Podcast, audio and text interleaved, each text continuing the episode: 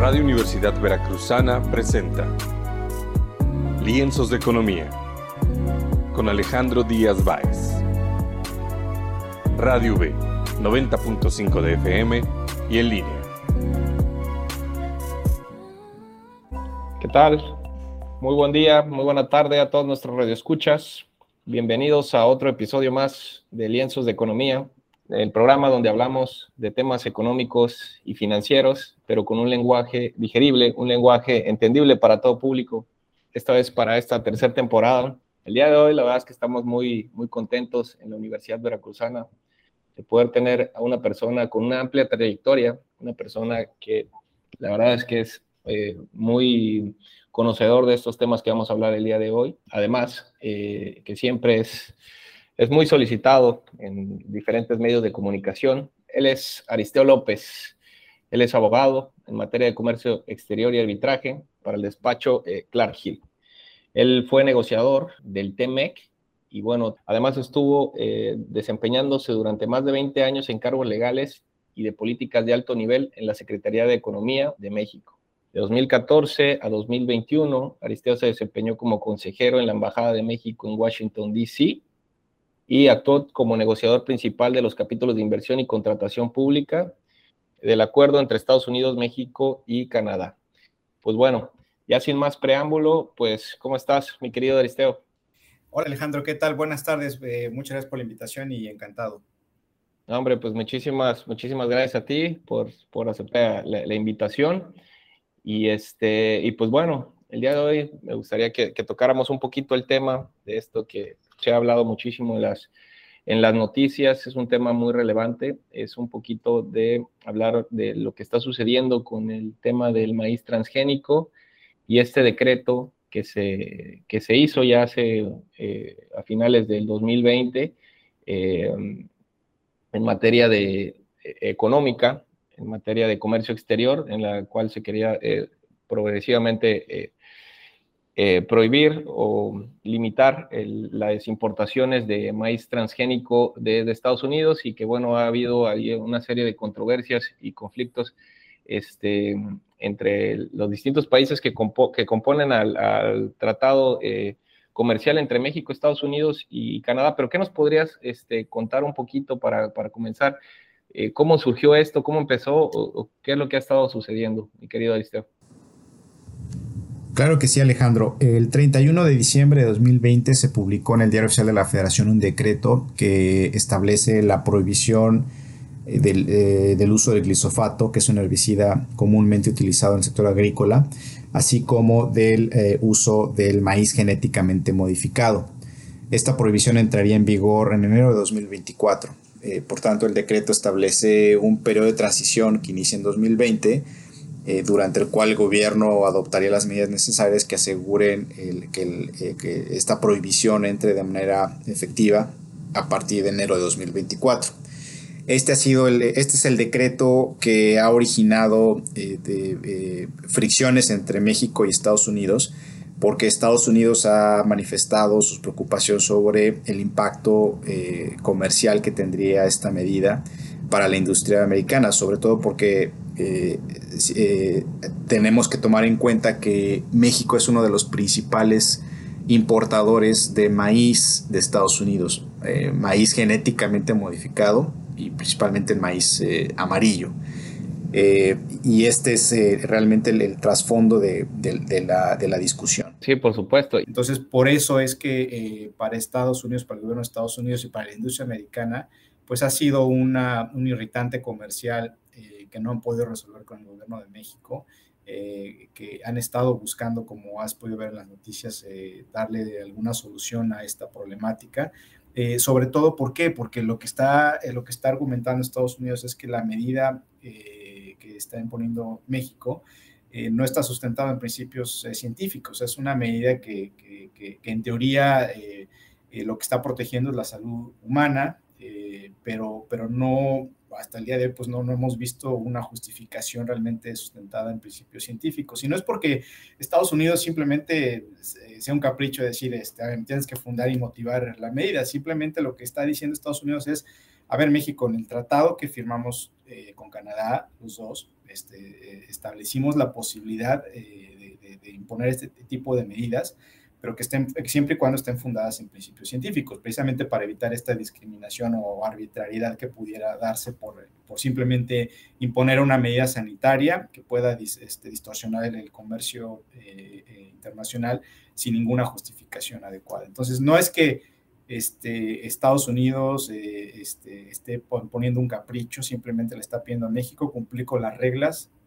del tratado, las reglas que se comprometió y, no está peleado tampoco con la protección de la salud eh, este, humana. O sea, la, protección de la salud es algo que, el tratado promueve y, también es, es, eh, sus, reglas son consistentes con, con, ese objetivo de política pública, pero simplemente lo que quieres es este, fundar en principios, en bases científicas, estas restricciones. Y al día de hoy, pues lo que hemos visto en, los pronunciamientos del gobierno de Estados Unidos es que eh, México no ha sido capaz de establecer esta justificación. Y bueno, pues, fíjate, Aristeo, eso, eso es interesante lo, que mencionas porque tiene que, existir esta justificación para poder restringir el comercio entre, entre ambos países en este caso. Pero yo recuerdo que ahí en el, en el decreto eh, mencionaba eh, pues eso que, eso que tú mencionabas, que es lo de la protección a la salud, pero también se menciona por ahí algo de la soberanía este, alimentaria. Digamos que por el lado de la, de, la, protección a la salud, pues digamos que sí podría ser este, justificable, quizá, pero, pero por el simple hecho de decir que, México quiere una soberanía alimentaria, entendida eh, como, como se, lo, se puede interpretar como pues que nosotros produzcamos todo lo que nosotros vamos a consumir sin requerir de, esta importación. Eso supongo que, ya, ya no entra como justificable, ¿no? O sea, ahí como que se... Sí, por, supuesto, tienes toda la razón. Efectivamente, también ese es el otro lado de la moneda de esta medida, que, pues sí se ha hecho, se ha hecho un poco de, lado, que es, eh, busca no solamente... Eh, en teoría la protección a la salud, sino también la, soberanía alimentaria. Eh, pero bueno, estos dos principios los, puedes buscar como país, como, como objetivo de política si quieres, pero, pero cuando los combinas, pues puedes crear eh, eh, eh, probablemente, muy probablemente una distorsión al comercio internacional que no esté muy bien justificada, porque si tu objetivo realmente es dejar de importar para que produzcas en México, ok, pues está bien, pero no afecta, pero hazlo con base en reglas no discriminatorias, ¿no? O sea, incentiva tu industria nacional, efectivamente, pero sin que restringas o impidas las importaciones del país vecino, porque entonces ya estás hablando ahí más de, una, de un interés o de un objetivo comercial más que de protección a la salud este, humana. Y es ahí donde yo creo que, que, el decreto eh, eh, que estamos hablando tiene una falla de diseño este, estructural, ¿no? Porque, porque por un lado estás buscando eh, la, medida tiene de fondo una soberanía alimentaria que detrás de ella implica, o podemos entender como una producción nacional meramente en sustitución de importaciones, y por otro lado, pues una supuesta protección a la salud. Entonces, sí, sí, es un, son dos, dos lados de la misma, dos lados de, la misma moneda, pero me parece que, que, el gobierno mexicano no ha podido justificar adecuadamente el sustento, no puede justificar esta medida adecuadamente.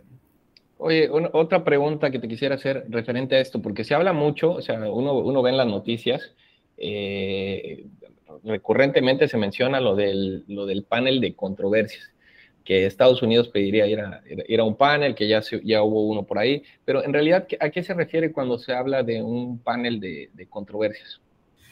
Claro, el, el TEMEC, eh, que es este tratado que, que, reemplaza al Telecán, eh, que entró en vigor en 2020, eh, establece un mecanismo de solución de controversias entre estados. Este mecanismo tiene la finalidad de eh, dirimir controversias que tengan que ver con la interpretación y aplicación de sus disposiciones, que volvemos al, tema central. O Estados Unidos lo que dice es, el decreto de México no, no, es compatible con las reglas del, tratado. Entonces, ahí hay una controversia por la, interpretación de, las disposiciones del tratado a la luz de este decreto. Entonces, como hay una diferencia de opiniones entre México y Estados Unidos, este mecanismo permite que un, grupo de árbitros eh, dirime esta controversia analizando el decreto, en este caso, a la luz de las disposiciones del tratado, y emite una decisión diciendo si se viola o no el, mismo. Eh, el, mecanismo eh, se, revisó este, durante las negociaciones del TEMEC, porque había uno similar en el Telecán, y este mecanismo pues ha probado ser eh, eficiente. En, el, como lo has mencionado, ya ha habido algunos paneles anteriormente, ya ha habido hasta el día de hoy, ha habido tres tres paneles ya. Este, ya el día de, de, hecho, esta semana se, se, presentó la solicitud para un cuarto panel entre Canadá y Estados Unidos. Entonces, el, mecanismo está funcionando en menos de tres años desde que entró en vigor el tratado, lo cual te habla, te habla de, de, que, que, está funcionando y, y eso, es, eso, es, una muy buena noticia, que tengamos un mecanismo eh, capaz de dirimir controversias entre, controversias entre países es algo que debemos estar eh, yo creo que tranquilos, digo, no es, no es lo mejor tener disputas comerciales, pero creo que es bueno tener un mecanismo confiable eh, que pueda dirimir estas controversias. Entonces, lo que está pasando ahorita es que ante este, este, este, esta diferencia entre México y Estados Unidos, Estados Unidos ya está empezando a alertar a México en el sentido de que si no se llega a una solución eh, pronto, Estados Unidos podrá activar o se va a ver obligado a activar este mecanismo. No lo ha activado aún. Este, todavía no, de continuar en esa, en esa etapa de, pláticas informales o de negociaciones informales, pero pues sí, ya Estados Unidos ya alertó en que en cualquier momento lo puede activar, ¿no? Y una vez activado, pues bueno, eh, ya es una materia más contenciosa, ¿no? Sí, pues sí, por supuesto. Y, y por ejemplo, eh, se, porque se habla también de que por ahí la, la, la secretaria eh, Raquel Buenrostro, pues quisiera a lo mejor este, posponer lo más que se pueda toda esta, esta controversia, inclusive eh, que pudiese llegar hasta el próximo sexenio, quién sabe si se pueda.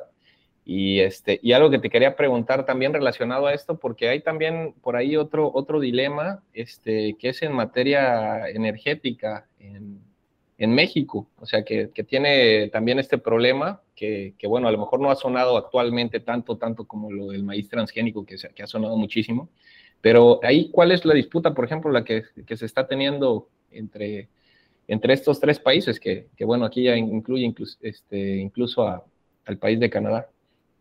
Claro, bueno, ese es, ese es otro, exactamente, efectivamente, ese es otro irritante comercial eh, que, también ya, ya lleva un rato en, en, la mesa de discusión de, entre Estados Unidos y México, y como bien mencionas, eh, incluyendo Canadá en este caso.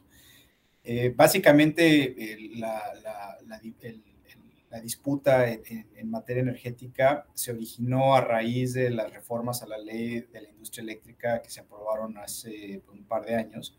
Eh, este, como tú sabes, una de las políticas centrales de esta administración del presidente Andrés Manuel López Obrador ha sido eh, reformar dramáticamente o desarmar, digamos, de alguna u otra manera la reforma de 2013, la reforma constitucional de 2013, debido a que no ha podido modificar la constitución eh, o no pudo modificar la constitución, eh, eh, se, quedaron, se quedaron estos cambios a nivel de, ley federal y, la ley, la ley de la industria eléctrica, pues después de haber sido modificada, ha sido, como tú sabes, objeto de, controversias en el, en el, a nivel de, juicios de amparo en, el México.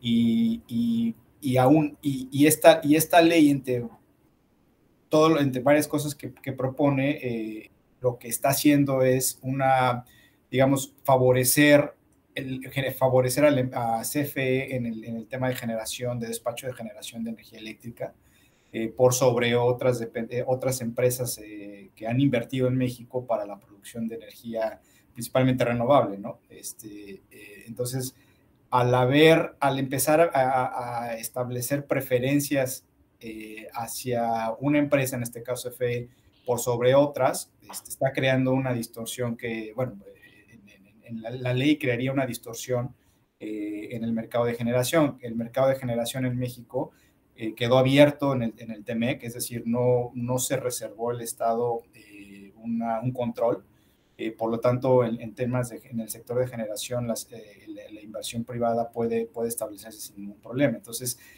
estas reformas de la ley a la industria eléctrica, al establecer una preferencia de, de un mínimo de, de, generación para CFE exclusivamente, este, pues está creando una distorsión con lo que respecto a lo que se negoció en el TEMEC, que está, está abierto en el, en el TEMEC el, mercado de generación y, y, CFE de alguna manera con esta reforma tendría parte de ese mercado de manera exclusiva. Entonces, esa es una, esa es, diría yo, la, la, la, principal la, principal, eh, el principal reclamo de Estados Unidos a México. Y hay otros tres, tres medidas por ahí adicionales que, que, agrega Estados Unidos, pero esa es la más, la más uh, importante y complicada, porque como son reformas a la ley, pues no es algo que se pueda eliminar eh, por oficio, ¿no? Digamos. Este, y eso es algo que hasta el día de hoy, en lo que yo he visto en prensa, el gobierno de México ha sido muy claro que, que, esa va a ser su política, independientemente de que la ley esté ahorita en, este, sujeta a, revisión en el Poder Judicial, no ha dado señales de que quiera cambiar esa política. Entonces es difícil, es difícil eh, encontrar o ver una solución en el corto plazo, porque Estados Unidos y Canadá lo están diciendo, oye, es que esa ley sí puede tener problemas, tiene problemas de compatibilidad con el TEMEC, y México lo que dice es, pues no, no voy a cambiar mi, mi posición. Entonces, estamos llegando en un punto donde ya no hay mucho más que discutir y probablemente puede iniciar un, panel. Este, al parecer lo que he estado viendo en las noticias en estos días es que ya está viendo algún tipo de, propuestas de México a Estados Unidos y Canadá para solucionar el tema, pero están solucionando cuestiones diferentes a, lo que es el problema de fondo, que son las reformas a la ley de, de, la industria eléctrica, que es realmente el problema de fondo, eso no lo están resolviendo. Entonces, bueno, estamos en medio de la negociación y Estados Unidos y Canadá tendrán la última palabra de decir si es suficiente lo que está ofreciendo México o no lo es, entonces pues van a tener que irse a la siguiente instancia, que es un panel de controversias. Aquí lo único que te mencionaría, digo ya para finalizar, es que eh, a diferencia de la disputa del maíz transgénico, el tema de energía ya empezó formalmente el, el, proceso de, de, de, solución de diferencias del mecanismo del TEMEC en el tema de energía estamos en una etapa de consultas formales que ya están previstas en el marco de este mecanismo. En el tema de maíz transgénico aún no, aún son consultas informales y negociaciones este, fuera de este mecanismo. Entonces, una distinción este, importante.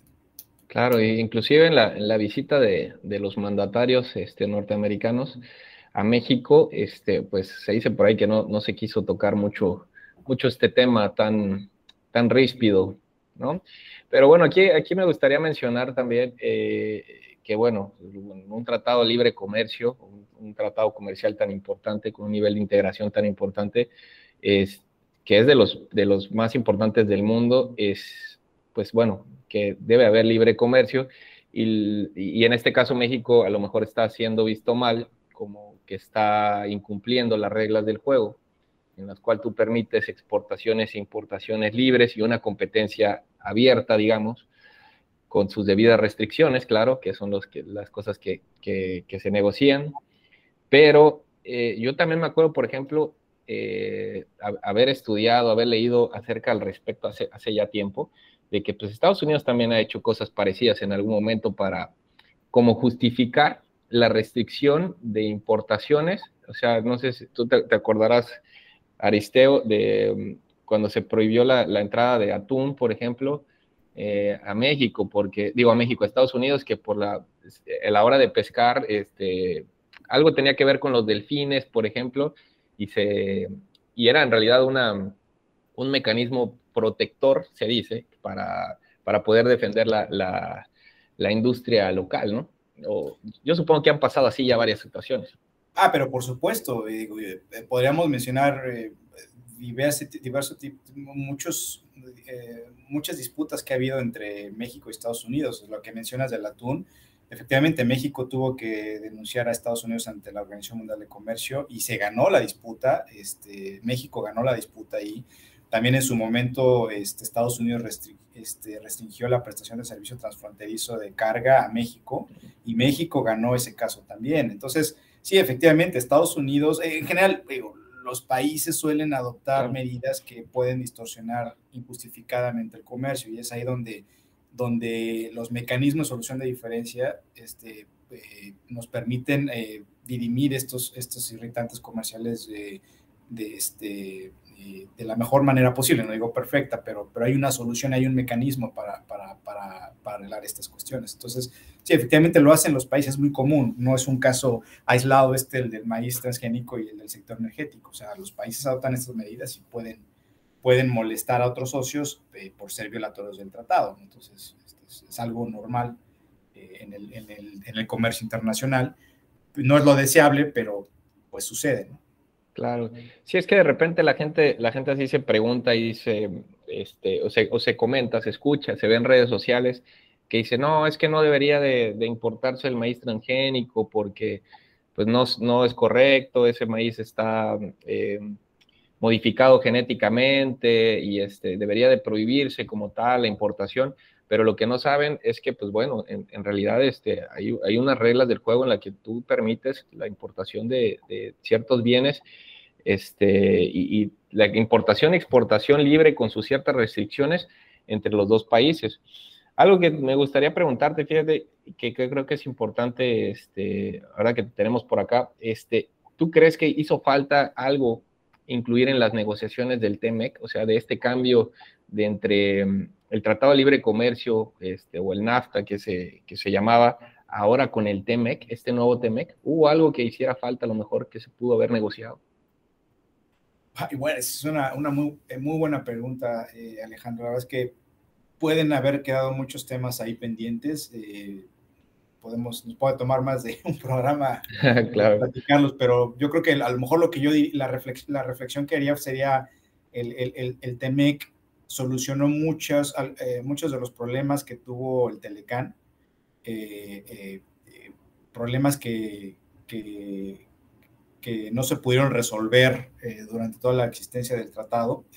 entonces yo creo que es un saldo positivo, si hubo otras cosas que a lo mejor no quedaron tan bien como, como, como, como uno hubiese preferido, pero, pero dentro de las cuestiones positivas te diría que es este mecanismo de solución de diferencias. O sea, el, si, si, tú lo, si hacemos un contraste con el mecanismo de solución de diferencias Estado-Estado que había en el, en el Telecán, eh, sí tenía un problema de, de, de diseño, porque eh, cuando, cuando un país iniciaba una disputa, como en este caso el de transgénico, suponiendo este, que iniciara en el marco del Telecán, el otro país, en este caso México, pues podría bloquear el establecimiento de un panel y no había manera de entonces iniciar un, un, un panel, de formar un panel. Eso se solucionó aquí en, en el TEMEC. Entonces, ya como te decía al principio, en menos de tres años de existencia del TEMEC, ya vamos en la cuarta disputa, este, formalmente ya con un, eh, este, donde un panel va a empezar a, a, dirimir la controversia. Entonces, en México, en el caso del Telecán, en veintitantos años que estuvo el tratado en vigor, no hubo más de tres disputas, dos o tres disputas. O sea, si te das cuentas y compar, si comparamos, claro. o sea, es, es, ves el cambio de, eh, eh, es un cambio importante, digamos. Entonces, yo creo que un saldo positivo de este tratado es eso, la certidumbre legal que hay ahora hay con este mecanismo que funciona y funciona bien. ¿no? Muy bien. Oye, ¿y cómo crees que pueda terminar todo este tema este, de, del maíz transgénico? ¿Crees que salga este, favorablemente para, para, México, este, favorablemente eh, para Estados Unidos? Eh, ¿Crees que se haya, más adelante una justificación mayor eh, por parte del gobierno mexicano para, para poder restringir la, importación de, del maíz o al final pues puede que quede prácticamente igual como, como lo estaba desde hace ya algún tiempo?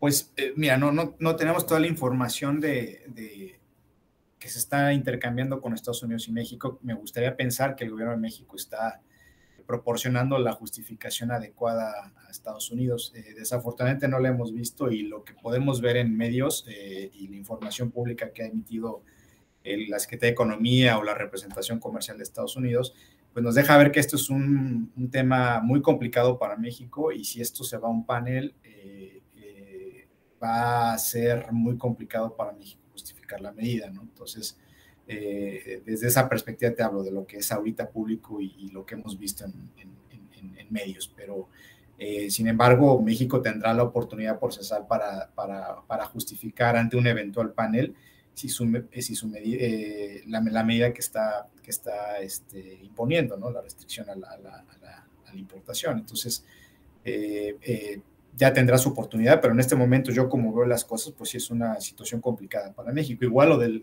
tema de energía. Si este, si este asunto va a un panel como están las cosas, o sea, el, gobierno de México insistiendo en que es, su política es inalterable, este, pues puede, puede también ser un, problema en el, al momento de que el panel tenga que revisarlo. Oye, una, una, una, pregunta que se me vino ahorita a la mente, que es algo que muchas veces este, pregunta, las, pregunta las personas, ¿no? Eh, en el caso, por ejemplo, de las exportaciones, este, muchas veces a Estados Unidos, siempre se dice que Estados Unidos pone muchas, este, lo que se conoce como barreras no arancelarias o ciertas este, limitaciones en que, eh, de calidad, por ejemplo. Dice, ah, sí me vas a, a, meter este, limones eh, aquí a mi país, pues tiene que ser de la mejor calidad. Y todo para restringir, digamos, de alguna manera este, el, tráfico de, productos de una manera abundante y proteger un poco a su, a su economía interna y todo eso. Es básicamente sería lo mismo que, que quiere hacer este, eh, México en este caso, a tu parecer.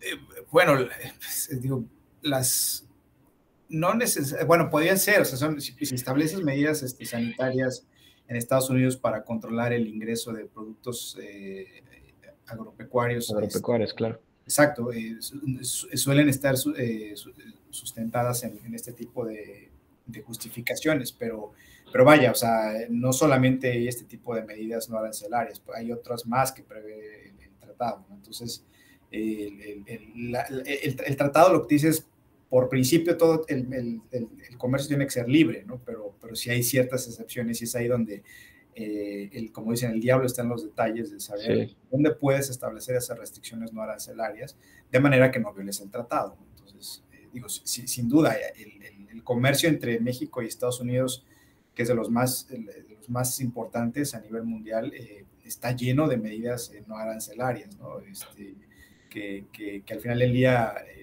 no percibimos en el día al día por, por el grado tan alto de, intercambio comercial, pero, pero ahí están. Entonces, eh, en algún momento México podrá, o eh, en algún momento México podría eh, conformarse por alguna restricción, ¿no? Pero, pero ahí están. Eso es algo que, que el tratado prevé con ciertas regulación, cierta regulación. Claro, supongo que, que, hay muchísimas otros, otro tipo de, controversias que, pues bueno, a lo mejor no tienen tanto impacto este, en los medios de comunicación como, como ha sido este par de temas que, este, que, hemos, que hemos tocado aquí.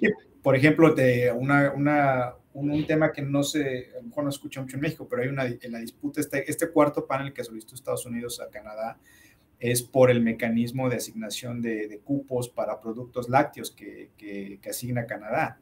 Entonces eso está afectando la industria eh, este, en Estados Unidos. Entonces ese es, un, ese es un tema también de restricción, de restricciones que está viendo las exportaciones de Estados Unidos a Canadá, este, en productos también nuevamente como eh, productos agro, ¿no? Entonces no lo, no lo escuchamos tal vez en México, pero posible, este, las restricciones ahí están. Vale. No, hombre, la verdad es que es un tema súper, súper, súper interesante que, como bien dices, aquí podríamos este, quedarnos muchísimo tiempo platicando porque pues, la verdad es que, que, hay, que, hay, muchas dudas y siempre, siempre hay, siempre que sale este tema, yo he, he escuchado con la gente, eh, cualquier, cualquier persona, gente conocida, siempre sale algo. Por ejemplo, este tema de los, de los delfines y el atún y siempre hay ese tipo de, de cosas, ¿no? Que siempre hay much, muchísimas dudas y ahorita se está hablando muchísimo, la verdad, de esto de, del maíz transgénico y qué mejor que que alguien eh, experto como tú, con muchísimos años de, de, experiencia, pues nos haya, nos haya dilucidado de esta manera. No, pues encantado, Alejandro, y ojalá que, que, que, que sirvan estos comentarios. Oye, Aristeo, ¿y cómo te puede este, buscar la gente por si por ahí quieres seguirte en alguna de tus redes? O no sé si algo por ahí nos, nos quisieras comentar.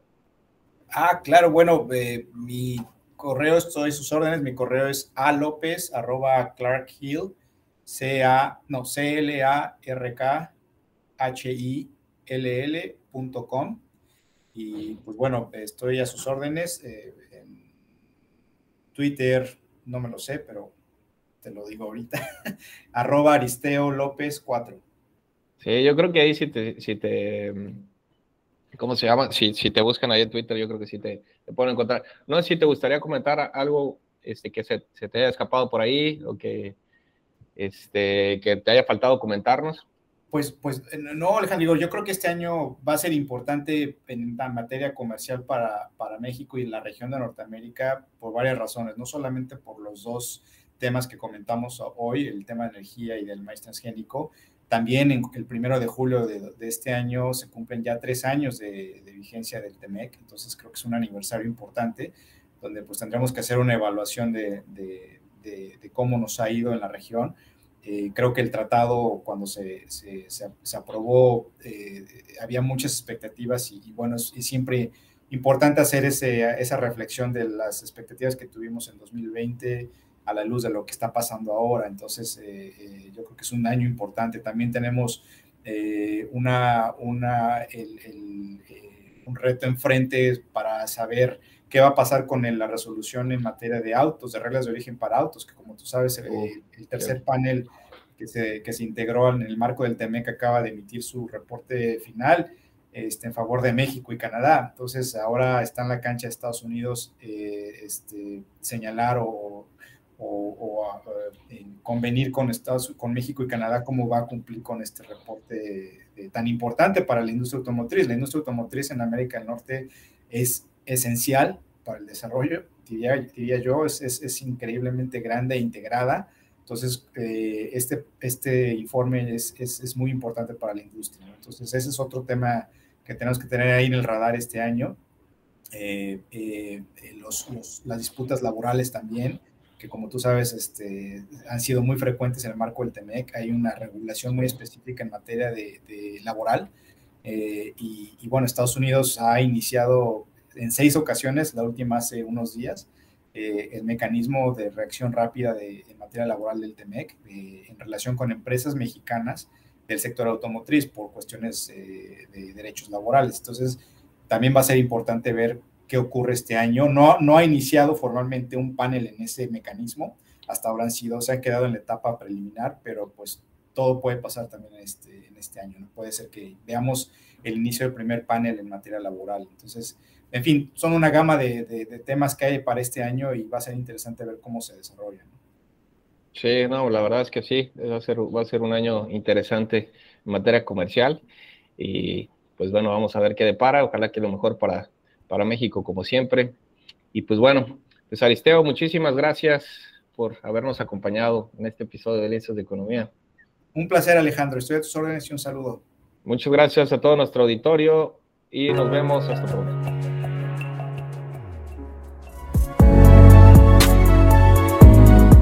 Radio Universidad Veracruzana presentó Lienzos de Economía con Alejandro Díaz Báez.